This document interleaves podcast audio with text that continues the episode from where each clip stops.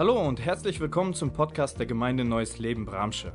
Wir freuen uns, dass du eingeschaltet hast und wünschen dir, dass dich die folgende Predigt in deinem persönlichen Leben weiterbringt. Ja, wir freuen uns, äh, diese Art von Gottesdienste wieder feiern zu dürfen. Ich weiß nicht, wie es dir geht, aber es ist eine große Freude, äh, in einer Freiheit wieder Gottesdienst zu feiern, wobei wir sehr, äh, sehr gute Freiheiten auch in diesem Land trotz allen Einschränkungen eigentlich auch immer noch hatten. Ja, die nächsten vier Wochen werden wir uns mit dem Oberpunkt der Finanzen befassen und beschäftigen. Und wir glauben tatsächlich, dass Ressourcen, die Gott jetzt zur Verfügung gestellt hat, darunter fallen auch die Finanzen, einen enormen Einfluss auf dein Leben haben, einen enormen Einfluss haben auf deine Beziehungen, einen enormen Einfluss darauf haben, ob dein Leben gesegnet ist, fruchtbar ist oder ob es mickrig ist, verkümmert ist und eigentlich trotz all der Ressourcen, die du hast, dein Leben nicht erfüllt und äh, sogar zerstört. Ich möchte mit euch in einen Bibeltext hineingehen, um den wir uns heute drehen werden. Diesen finden wir in dem ersten Timotheusbrief, Kapitel 6. Und dort lesen wir Folgendes. Denn die Liebe zum Geld ist eine Wurzel, aus der alles nur erdenkliche Böse hervorwächst. Schon manche sind vom Glauben abgeirrt, weil sie der Geldgier verfallen sind und haben dadurch bitteres Leid über sich gebracht. Schärfe denen, die es in dieser Welt zu Reichtum gebracht haben, ein, nicht überheblich zu sein und ihre Hoffnung nicht auf etwas so Unbeständiges wie den Reichtum zu setzen, sondern auf Gott. Denn Gott gibt uns alles, was wir brauchen, in reichem Maß und möchte, dass wir Freude daran haben. Ermahne sie, Gutes zu tun, freigebig zu sein und ihren Besitz mit anderen zu teilen. Wenn ihr Reichtum in solchen Taten besteht, ist das im Hinblick auf ihre Zukunft eine sichere Kapitalanlage und sie werden das wahre Leben gewinnen. Kannst du Amen sagen? Hey, ihr Lieben, wir alle brauchen Finanzen und materielle Dinge für unser Leben. Stimmt das? Allein schon, dass du heute hier hingekommen bist, ich gehe stark davon aus, dass es nicht zu Fuß war. Das heißt, du hast ein Automobil, was dich hier hingebracht hat, ein Fahrrad, keine Ahnung. Dass du nicht barfuß gelaufen bist, du hast Schuhe, dass du heute hier nicht äh, wie Adam und Eva sitzt, das heißt, du hast dich bekleidet. Wir alle haben materiellen Besitz und Güter, der eine mehr, der andere weniger und doch besitzen wir und haben wir. Doch die Frage, die wir uns heute stellen wollen, ist, wie gehe ich damit um? Bestimmt das Materielle, die Güter, das Geld mein Leben? Kann ich damit frei umgehen? Kann ich geben? Kann ich in dem, was ich habe, zufrieden sein und es genießen? Ein Sprichwort besagt, über Geld spricht man nicht. Geld hat man.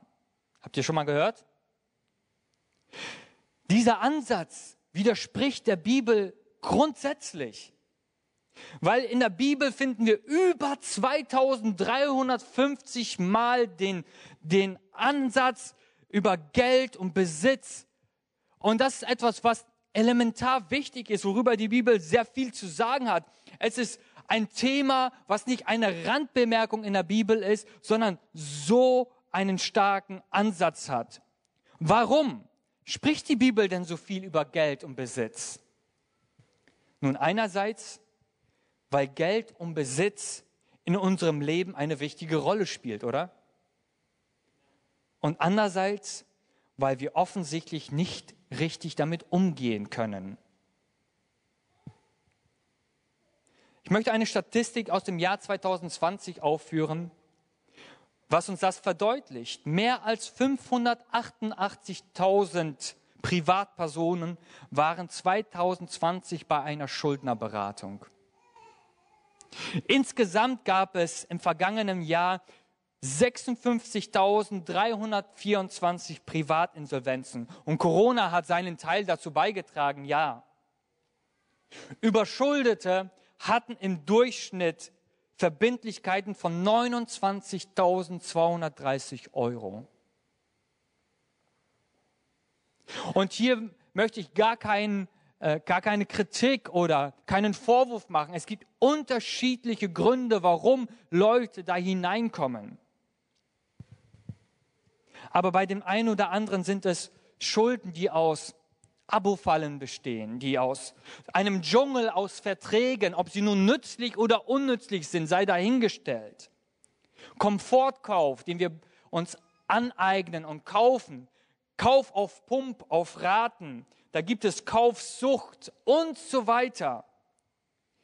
Ihr Lieben, Geld hat das Potenzial, Besitz hat das Potenzial, uns freizusetzen es hat das Potenzial, uns zu segnen. Es hat das Potenzial, uns zu erfreuen, Beziehungen zu bauen.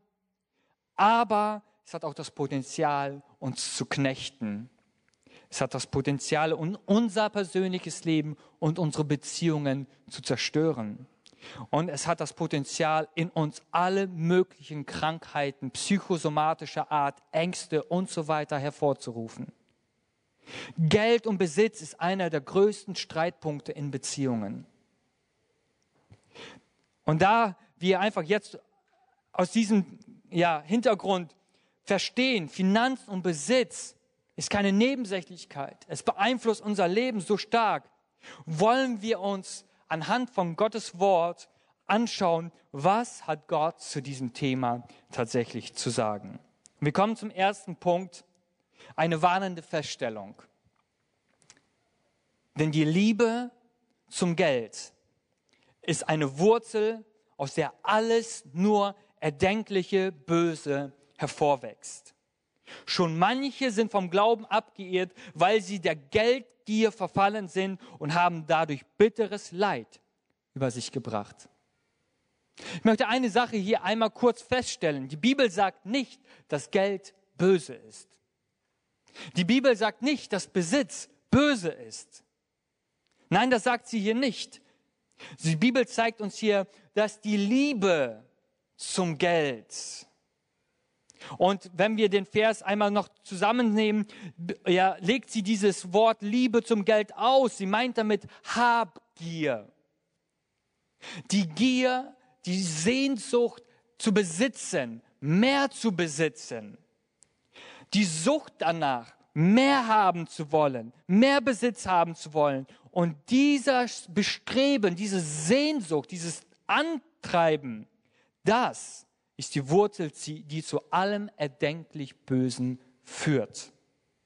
Und die Folgen davon, sie sind uns persönlich weitläufig bekannt, oder? Machtkämpfe. Wir erleben infolgedessen Unterdrückung. Wir erleben Korruption. Wir erleben, wie Menschen lügen und betrügen, um an mehr zu kommen. Wir erleben, dass Kriege infolgedessen geführt werden. Intrigen, all das sehen wir in der Menschheitsgeschichte, sehen wir in unserem Land. Und lass uns uns so sagen, auch das macht vor dem Christen nicht Halt. So viel Leid entsteht dadurch, dass Menschen Geld und Besitz lieben, fokussieren, das als ihren Lebensinhalt machen und sich danach ausstrecken und ihr Herz daran verlieren, ihre Gedanken daran verlieren. Die Liebe zum Geld, wie der Text hier zeigt, steht in Feindschaft zum ersten Gebot. Jesus hat das auf eine Frage von einem Mann der zu ihm kam, beantwortet. Lukas 10, Vers 27. Lehrer, was ist das größte Gebot?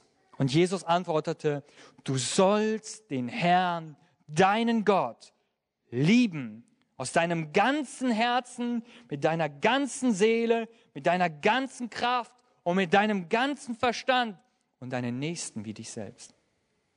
So das erste Gebot, was schon damals dem Volk Israel gegeben wurde. Höre Israel, der Herr, dein Gott, ist der einzige Gott und du sollst ihn alleine ehren, ihn alleine lieben. Der Heilige Geist, er zeigt uns hier aus dem Bibeltext im 1. Timotheus durch Paulus, dass die Geldliebe oder die Habgier nach mehr Geld und Besitz den gläubigen Menschen an Jesus, an Christus auf Abwege führen. Dass er seinem Glauben und der Beziehung zu Gott Schaden zufügt und dass dadurch in dem Leben von Christen, aber auch von allen anderen Menschen natürlich auch, dadurch viel Leid in ihr Leben hineinkommt. Wie ist das möglich? Sind es doch einfach nur Scheine? Sind das doch einfach nur tote Gegenstände? Wie ist das möglich, dass diese Dinge so viel Potenzial haben, unser Leben zu zerstören? Nun, Jesus geht darauf ein in Matthäus 6, Vers 24 und er zeigt uns hier eine Grundwahrheit auf. Ein Mensch kann nicht zwei Herren dienen. Er wird dem einen ergeben sein und er wird den anderen abweisen. Für den einen wird er sich ganz einsetzen und den anderen wird er verachten. Ihr könnt nicht Gott dienen und dem Mammon. Jesus beschreibt hier eine geistliche Realität. Er beschreibt hier die Realität so, wie Gott real ist, lebendig ist. So ist der Geist des Mammons, diese geistliche Realität auch real. Der Mammon steht für Besitz. Er steht für materielle Güter. Er steht für Finanzen. Und beide Herren, Gott und Mammon, haben dieses Bestreben, deine Aufmerksamkeit auf sich zu ziehen. Sie wollen deine Aufmerksamkeit. Sie wollen deinen Fokus haben. Und zum Vergleich, so wie Gott fordert der Mammon deine Loyalität. Er fordert deine Loyalität dass das im Fokus ist, dass du morgens damit aufstehst und abends damit schlafen gehst, dass du dich über den Tag damit befasst und beschäftigst. So wie Gott mich ganz einnehmen möchte, will mich der Mammon, Finanzen, Besitz, Hab und Gut ganz einnehmen. So wie unser Leben ein lebendiges Opfer für Gott sein soll, fordert dieser Mammon auch Opfer. Der Mammon versklavt der Mammon treibt Menschen an. Und man fragt sich in unserem wohlhabenden Land, was braucht der Mensch noch mehr? Aber Menschen sind unglücklich, weil sie keinen Zweitwagen haben. Sie sind unglücklich, weil sie äh, neben ihrem Haus nicht noch ein Ferienhaus haben. Sie sind unglücklich, weil ihr Auto nicht ein neueres Auto ist, weil ihre Schuhe nicht die neueren Schuhe sind, weil ihr Handy schon zwei Jahre alt ist. Beziehungen, Persönlichkeiten werden zerstört, weil der Mammon Opfer fordert. Wenn Gott Opfer fordert, dann bringt es Segen und Wachstum und Freude in unser Leben hinein, weil Gott fordert nur Opfer, das, was uns schadet. Aber der Mammon fordert das Gesunde in deinem Leben. Er fordert das, was dich beschenken würde, was dich erfreuen würde, was du genießen sollst. Das fordert er. Und wir stellen doch fest, dass oftmals das, was wir haben, dass wir es nicht mal genießen können. Dass wir es nicht mal sehen, dass wir uns nicht daran erfreuen können. Somit halten wir im ersten einfach fest, Geld und Besitz ist per se nicht das Problem, sondern die Gier und die Sucht danach, es zu vermehren, es zu horten, es zu bewahren, das ist das Problem. Und es führt dazu, dass wir in unserem Glauben von Gott her weggelenkt werden, dass wir in unserem Glauben sogar Schiffbruch erleiden und dass wir Leid auf unser Leben bringen. Der zweite Punkt, den Paulus hier im Timotheusbrief uns aufzeigt, ist, worauf setzt du deine Hoffnung? Schärfe denen, die es in dieser Welt zu Reichtum gebracht haben, ein, nicht überheblich zu sein und ihre Hoffnung nicht auf etwas so Unbeständiges wie den Reichtum zu setzen, sondern auf Gott. Hey, dass du schicke Klamotten trägst, dass du das neueste Handy besitzt, dass du im Elektronikbereich up-to-date bist, dass du dir ein neues Auto kaufst, äh, dass du ein Eigenheim hast, dass du Erspartes besitzt. Gott gönnt es dir.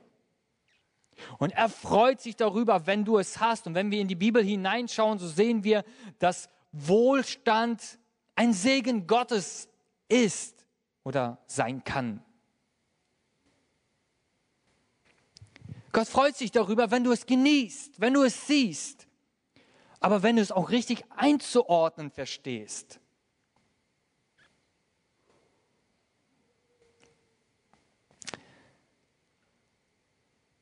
Doch wenn die Bibel uns zu diesem Thema etwas zu sagen hat, und eine Sache ist nochmal wichtig, Jesus hat über nichts anderes so viele Gleichnisse ge gesprochen wie über Geld und Besitz.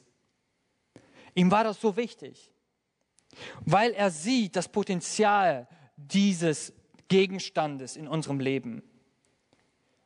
Das Ziel Gottes mit dir und mit mir ist es, dass du frei bist. Amen. Gott möchte, dass du in deinem Herzen frei bist. Er möchte, dass du mit den Dingen, die er dir schenkt, frei bist und nicht daran hängst. Das ist seine Absicht, denn er weiß, alles, was uns knechtet, nimmt uns gefangen und am Ende des Tages zerstört es uns und am Ende des Tages kann es sogar dazu beitragen, dass du deine Berufung, die du hörst und die du kennst, nicht leben kannst, weil du versklavt bist. Und das ist nicht die Absicht Gottes. Er möchte, dass du frei bist, dass das, was du besitzt, dass du es nutzt, damit sein Reich gebaut wird, dass Gott sichtbar wird und dass ihm alle Ehre zukommt mit dem, was er dir geschenkt hat. Amen. Und im Bereich Geld bedeutet dies, nicht daran zu hängen, deine Sicherheit und Absicherung nicht darauf zu setzen, sondern auf Gott. Und dies gestaltet sich manchmal gar nicht so einfach in unserem Alltag, oder? Es gestaltet sich manchmal schwieriger, als wir glauben. Wir stehen da als Kinder Gottes, auch als Christen, oftmals in einer Herausforderung. Ich möchte uns einen Bibeltext aus Lukas 18 ähm, uns damit hineinnehmen, der das so ein bisschen beschreibt. Ein einflussreicher Mann fragte Jesus, guter Lehrer, was muss ich tun, um das ewige Leben zu bekommen? Hey, was für eine Frage, oder? Da ist ein Mann mit der richtigen Frage und wendet sich zu der richtigen Person. Er ist auf der Suche nach dem ewigen Leben. Und Jesus antwortet ihm, warum nennst du mich gut? Nur einer ist gut, Gott. Und seine Gebote kennst du doch, oder? Du sollst nicht die Ehe brechen, nicht morden, nicht stehlen, nichts Unwahres über deinen Mitmenschen sagen, ehre deinen Vater und deine Mutter. Diese Gebote habe ich von meiner Jugend an alle befolgt, erwidert der Mann. Es gibt noch eines, was dir fehlt, sagt Jesus. Verkaufe alles, was du hast und gib das Geld den Armen und du wirst einen Schatz im Himmel haben und dann komm und folge mir nach. Als der Mann das hört, wurde er sehr traurig, denn er war überaus reich. Jesus sah ihn so dastehen und sagte, wie schwer haben es doch die Besitzenden, in die neue Welt Gottes zu kommen. Eher kommt ein Kamel durch ein Nadelöhr als ein Reicher in Gottes neue Welt. Als die Leute das hörten, fragten sie Jesus, wer kann dann überhaupt gerettet werden? Und Jesus sagte, was für die Menschen unmöglich ist, das ist für Gott möglich. Hier sehen wir, dass Menschen auf dem Weg zu Gott sind und sie versuchen Gott zu begegnen. Und dieser junge Mann ist auf dem richtigen Kurs. Er ist auf dem Weg zu Jesus, der das ewige Leben hat und er es gibt. Und dann spricht Jesus ihn auf eine Sache an. Und wir merken, dass Geld und Besitz ein Hindernis dafür ist, dass Menschen in dieses Leben eindringen und es für sich ergreifen. Dass Geld und Besitz, dieser Mammon, den Menschen so knechtet und ihn nicht loslässt. Oder dass der Mensch das nicht loslassen will. Und er bleibt bei seiner Sicherheit, die er hat. Jesus sagt, verkaufe alles, was du hast und gib das Geld den Armen. Und du wirst einen Schatz im Himmel haben. Und dann folge mir nach. Und die Reaktion des Mannes zeigt, worauf er seine Sicherheit denn setzt. Er ging traurig davon. Er ging traurig davon, denn er war überaus reich. Bei diesem Mann ging es nicht primär um Gott und Geld, sondern bei diesem Mann stellte sich die klare Frage, Gott oder Geld? Und diese Frage stellt sich uns auch in unserem Alltag als Christen, oder? Ich weiß nicht, ob sie sich bei dir im Alltag stellt, aber ich glaube schon, dass diese Frage sich stellt, Gott und wie gehe ich mit Geld um? Oder stellt sich die Frage, Gott oder Geld? Was bestimmt deinen Alltag? Bei der so wichtigen Frage nach dem ewigen Leben setzt dieser Mann seine Hoffnung in sich selbst, in seine Leistung, in seinen Besitz, in sein Handeln und nicht auf Jesus Christus. Und Paulus beschreibt diese Haltung als Überheblichkeit. Er sagt zu Timotheus, bläue das diesen Menschen ein, die es zu Reichtum gebracht haben, dass sie nicht überheblich sind und ihre Sicherheit und Hoffnung auf etwas so Unbeständiges setzen wie den Reichtum. Überheblichkeit. Das Wort, was hier gebraucht wird, bedeutet so viel wie hochmütig und stolz zu sein selbstüberheblich zu sein, ein falsches Gefühl von Überlegenheit zu haben, zu meinen, ich genüge, ich packe das, ich mit meiner Leistung. Der Hochmütige setzt sein ganzes Vertrauen und Sicherheit auf sich selbst, auf seinen Besitz und auf sein Geld. Wie dieser junge Mann, der vor Jesus steht, der eigentlich mit einem guten Motiv kommt, aber in seinem Herzen nicht frei werden will von dem, was ihn knechtet. Wenn ich mich als Eigentümer meines Besitzes und Geldes sehe, dann werde ich nicht in der Lage sein, loszulassen, wegzugeben. Geld und Besitz wird mein Gott sein. Wenn ich mich aber als Verwalter sehe von dem Besitz und dem Geld, was Gott mir schenkt, dann fällt es mir nicht immer einfach loszulassen und wegzugeben.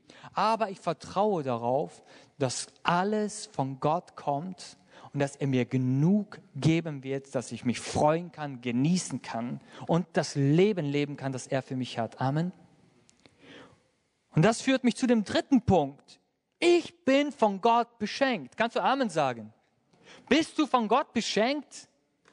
Hey, wir sind in diesem Land sowas von beschenkt. Die Frage ist, sehen wir das? Der zweite Teil im 17. Vers sagt Paulus, denn Gott gibt uns alles. Hörst du das? Alles. Und wie gibt er uns? Er gibt uns in reichem Maße.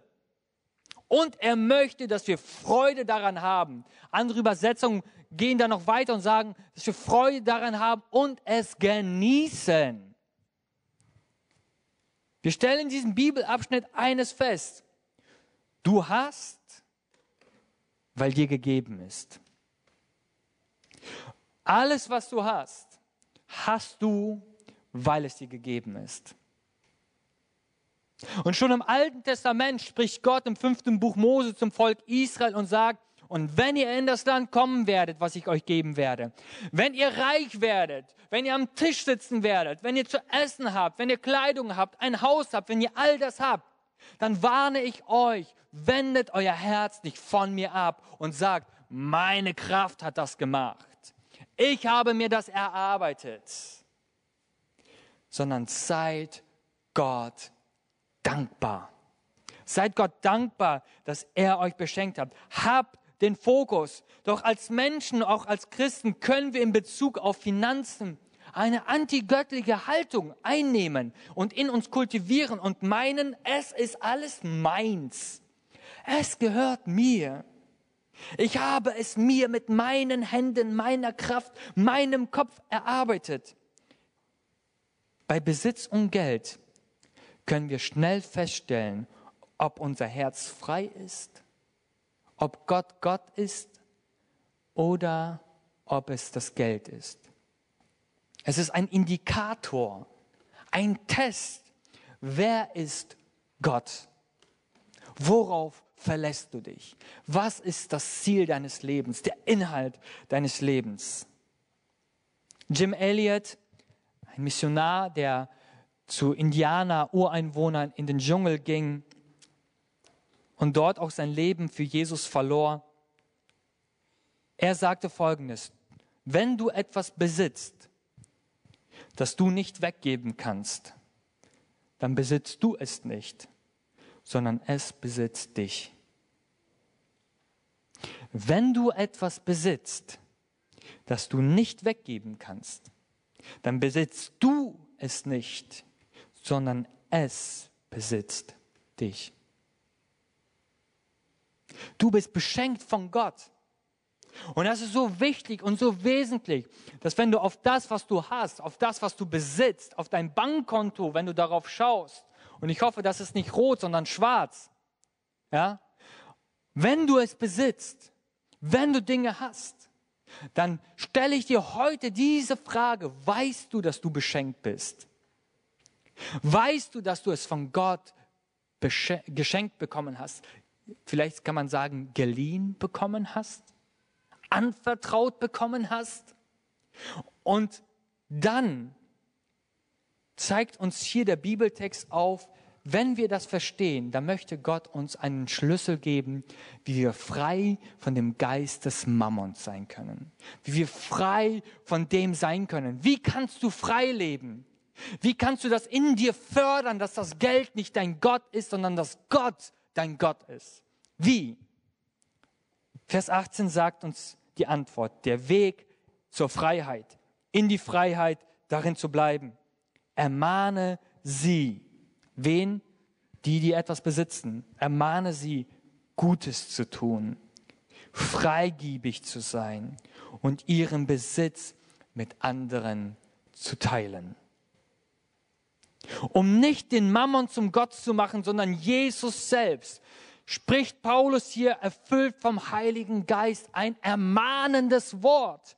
Und ermahnen meint nicht, ja, wenn es dir liegt und passt, wenn du es für notwendig hältst. Nein, ermahnen heißt eindringlich etwas zu fordern und zu sagen, wenn du frei sein willst vom Gott des Geldes, dann solltest du diese Punkte in deinem Leben beherzigen und zwar tue Gutes mit den Ressourcen, die Gott dir zur Verfügung gestellt hat. Tue Gutes mit dem Besitz, tue Gutes mit den Finanzen. Gutes tun steht hier nicht in Bezug auf dich selbst. Wir tun uns allen selber gerne Gutes, oder? Hey, wir tun uns so gerne Gutes. Wir freuen uns so sehr, wenn ein Amazon-Paket nach Hause kommt und dieses Paket ist an mich adressiert. Und es gab mal die Werbung von Zalando, Schrei vor Glück. Ja, bei einigen ist das wirklich so. Ja, die schreien vor Glück, wenn die Pakete kommen. Aber wenn der Stapel wieder zurück muss nach DHL oder zur Post, dann ist das schon wieder ein Problem. Ja, tue Gutes jemand anderem mit dem, was du besitzt. Mit deinen materiellen Ressourcen, Sieh die Bedürftigkeit um dich herum. Das ist der Schlüssel. Der Schlüssel, um frei zu sein, der erste Schlüssel dazu ist, tue jemand anderem Gutes mit dem, was Gott dir geschenkt hat. Mit deinem Besitz, mit deinen Ressourcen. Hey, es gibt so viele Leute, die haben Schrebergarten, die haben, keine Ahnung, 50.000 Hühner im Garten rumlaufen, die legen 20.000 Eier und die wissen nicht, wohin damit. Tue Gutes. Ja, verkauf die nicht, verschenke sie. Wie hat Horst Deichmann gesagt? Mir gehört nur das, was ich verschenkt habe. Und das ist wirklich so. Ja, tue Gutes, verschenke dich. Meine Frau ist für mich da eine Herausforderung, Vorbild, manchmal das, manchmal das. Ja, sie ist jemand, der gerne verschenkt. Nico, warum bei Kleinanzeigen verkaufen? Verschenk das doch. Sag ich, Schatz, das ist strategisch. Wenn du es verschenkt, dann wollen es auf einmal alle haben und dann äh, Manchmal meldet sich auch gar keiner, weil die denken, das ist nur Ramsch. Streit beim Preis hin, dann wissen die Leute, das ist wertig. Manchmal ist das so. Aber manchmal muss ich auch lernen, Dinge zu verschenken. Tue Gutes. Mach einen Unterschied mit dem, was Gott dir geschenkt hat. Habe einen positiven Einfluss auf die Situation von jemand anderen. Und nicht zu sagen bei dem, was habe ich als Profit davon? Hey, das ist doch das, ne? Wenn ich etwas gebe, was habe ich als Profit davon? Nein, sondern was hat das Reich Gottes und diese Person als Profit davon? Das ist der erste Schlüssel, um frei vom Mammon zu werden. Tue Gutes. Das zweite ist, sei freigiebig. Sorry, das heißt freigebig, weil es von geben kommt. Ich musste das mir immer wieder in der Vorbereitung sagen. Freigebig sein. Hört sich komisch an. Die Bereitschaft aus der Beziehung mit Jesus und dem Heiligen Geist auf sein Reden zu hören und zu geben. Frei zu geben. Freigebig zu sein. Es meint eine offene, es meint eine großzügige Haltung, wo Gott mich einlädt, mit meinen materiellen Ressourcen, die er mir schenkt, sein Reich zu bauen. Und zwar aus einem freien Herzen heraus. Frei zu sein. Wenn dein Monatslohn kommt, zu sagen, Heiliger Geist, was soll ich damit tun? Gibt es jemanden? Gibt es Menschen? Zeige mir in diesem Monat, wie kann ich mit meinen Ressourcen, mit meinem Besitz, mit meinen Finanzen, wie kann ich jemanden damit segnen? Und ich möchte es aus einem freien Herzen tun. Diese Bereitschaft wird dich frei halten und freisetzen von dem Gott des Mammons. Und das Dritte, das ist jetzt was uns die Bibel auch zeigt hier im Timotheusbrief, teile deinen Besitz. Und etwas zu teilen, ihr Lieben, dazu bedarf es einer Sache. Ich muss von mir wegsehen. Ich muss die Not und das Bedürfnis eines anderen sehen, oder? Und dazu braucht es den Blick für den Nächsten. Und ich frage dich heute, hast du, hab ich, Nico, den Blick für die Not eines anderen? Vielleicht deines Nachbarn. Ja, ja, wir schauen nach Afrika, wir schauen auf die Philippinen, wir schauen, ja, aber manchmal ist die Not vor deiner Haustür. Sehen wir das und erlauben wir es dem Geist Gottes in unser Herz hineinzusprechen und können wir teilen können wir jemand anderen Anteil haben an den Gütern, die wir haben, die Gott uns schenkt. Und ihr Lieben, das Reich Gottes hat ein, ein Paradoxon, ein Prinzip, was eigentlich mathematisch nicht aufgeht. Eins minus eins ist nicht null, sondern heißt zwei im Reich Gottes, ja? Weil wenn du teilst, hast du am Ende mehr weil du dich verschenkt hast. Das ist ja wie Multiplikation. Du gibst etwas weg und es vermehrt sich. Und so meint die Bibel es, wenn du deinen Besitz teilst, wenn du diese Denkweise hast, ich muss dich zusammenhalten, ich muss nicht raffen, ich kann teilen und geben, weil ich glaube, ich werde am Ende mehr haben und beschenkter sein als davor. Ich komme zum Abschluss. Worauf bist du fokussiert? Wir sind beim Thema Gott und Geld. Wir haben uns angeschaut, dass Geld und Besitz kein Problem ist, es ist unsere Haltung. Wir haben uns das angeschaut, dass Gott uns einlädt, ihn auf auf ihn allein unsere Hoffnung zu setzen, zu erkennen, dass wir Beschenkte sind. Wir haben uns gerade angeschaut, dass Gott uns Schlüssel an die Hand gibt, wie wir frei sein können von diesem Gott des Geldes, des Mammons. Und jetzt stellt sich hier die Frage, worauf bist du fokussiert. Wenn ihr Reichtum in solchen Taten besteht, ist das im Hinblick auf ihre Zukunft eine sichere Kapitalanlage und sie werden das wahre Leben gewinnen. Hier steht nicht, sie werden das ewige Leben gewinnen. Hier steht, sie werden das wahre Leben gewinnen. Und hier im Griechischen steht Zoe. Und Zoe steht für ein göttliches, erfülltes, überfließendes Leben. Willst du das auf dieser Erde? Dann lädt dich die Bibel ein, mit deinem Besitz und deinem Reichtum so umzugehen, wie wir es gerade gelesen haben. Hast du das Reich Gottes im Fokus? Hast du Menschen im Fokus? Hast du auch jemand anderen im Fokus? Siehst du dich als Verwalter, als Beschenkter? Hältst du Ausschau danach? Wo kann ich einen Unterschied machen mit meinen Ressourcen? Wo kann ich einen positiven Einfluss nehmen in das Leben von anderen? Wo kann ich die Großzügigkeit Gottes widerspiegeln und sichtbar werden lassen? Ihr Lieben, es geht um Beziehung und nicht um Druck. Es geht um Beziehung und nicht um Muss. Aber wenn du ein erfülltes göttliches Leben haben willst, lädt Gott dich ein. Höre auf mich. Höre auf mich. Ich bin dein Designer. Ich bin dein Schöpfer. Ich lade uns ein, aufzustehen.